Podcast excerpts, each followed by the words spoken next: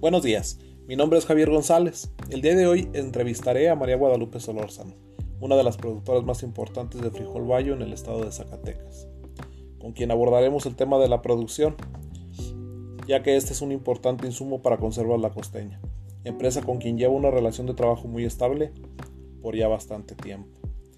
Antes de empezar, ¿te puedo llamar Lupita?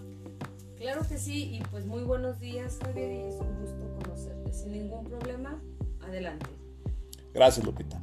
Sabemos la importancia que para una empresa con el reconocimiento que tiene la costeña, la producción de frijol eh, para realizar sus procesos en planta. ¿De qué manera llevan a cabo el proceso ustedes, como productores, para satisfacer las necesidades de la empresa? Pues mira, como te has de imaginar, no es nada sencillo mantener satisfecha a una empresa tan importante como lo es la costeña. En los últimos años, la empresa está aportando o apostando mucho por la producción de diferentes presentaciones en el frijol. Tanto es en lata como ahora en impulsos muy fuertes que trae la presentación en bolsa. Mira, también te puedo decir que es muy importante tener en cuenta todos los detalles, desde el frijol para la, para la siembra y la calidad del mismo. Debemos tener en cuenta la, la certeza siempre de contar con el personal en el campo para llevar a cabo las labores propias. Con los nuevos esfuerzos en la compañía, esta no puede fallar con los requerimientos que nos solicitan.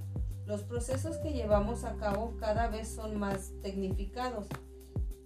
El uso de la maquinaria nueva es la que nos ha permitido mantener la constancia y producción requerida.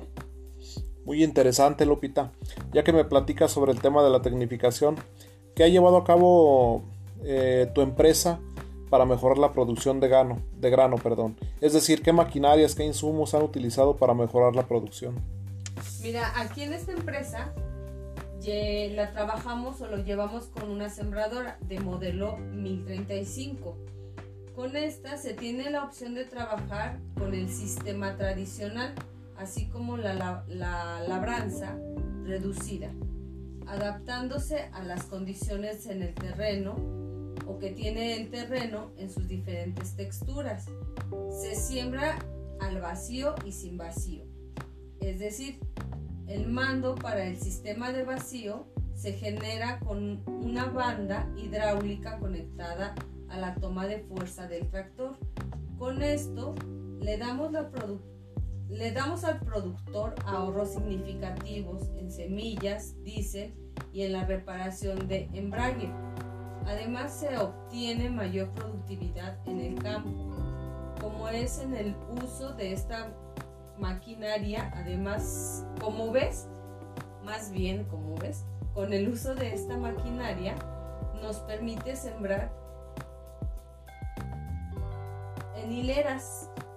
Es este, ¿cómo te explico? Mira, estas hileras son integral de precisión y se forman de 4 a 6 eh, también nos da la opción de, de mejorar todo, es decir, con, mm, con insecticidas y fertilizantes al mismo tiempo de ir tirando la semilla. Muy interesante, Lupita. El campo, por lo que veo, pues tiene que ir modificando sus, sus formas de trabajar tradicionales. Eh, y bueno, por lo que veo también tienen que estar eh, tecnificados para lograr pues, los resultados que, se esperan. Eh, viendo todo esto, ante el reto de la modernidad y el uso de las nuevas tecnologías, ¿consideras algún perjuicio para el personal del campo en cuanto a las oportunidades de trabajo? Es decir, ¿se han visto afectados en, algún, en alguna forma? No, Javier, mira, afortunadamente hemos tenido problemas de, de este tipo muy bajos. La tecnificación ha logrado incrementar la producción del grano y por consiguiente ha mantenido los puestos de los trabajadores o, se ha mantenido el trabajo. Aparte del beneficio que nos aporta la aparte del beneficio pues también nos aporta una reducción en horas hombre de trabajo y el esfuerzo reducido para lograr la siembra y posteriormente la recolección del grano en el campo. Muy interesante. Empresas como la costeña me imagino que exigen requerimientos muy específicos a sus productores. ¿Qué aportan ustedes como, como productores a estas exigencias? Pues mira, la competencia en el mercado cada vez es más fuerte. Como bien lo mencionas, las exigencias nos han permitido crecer como productores, la necesidad de mejorar es constante y aumenta el ritmo en el que el mundo está globalizado y lo exige. Las empresas buscan ser competitivas, de hecho, y, y basar su competitividad en elementos sustentables relacionados con la eficacia y con la productividad.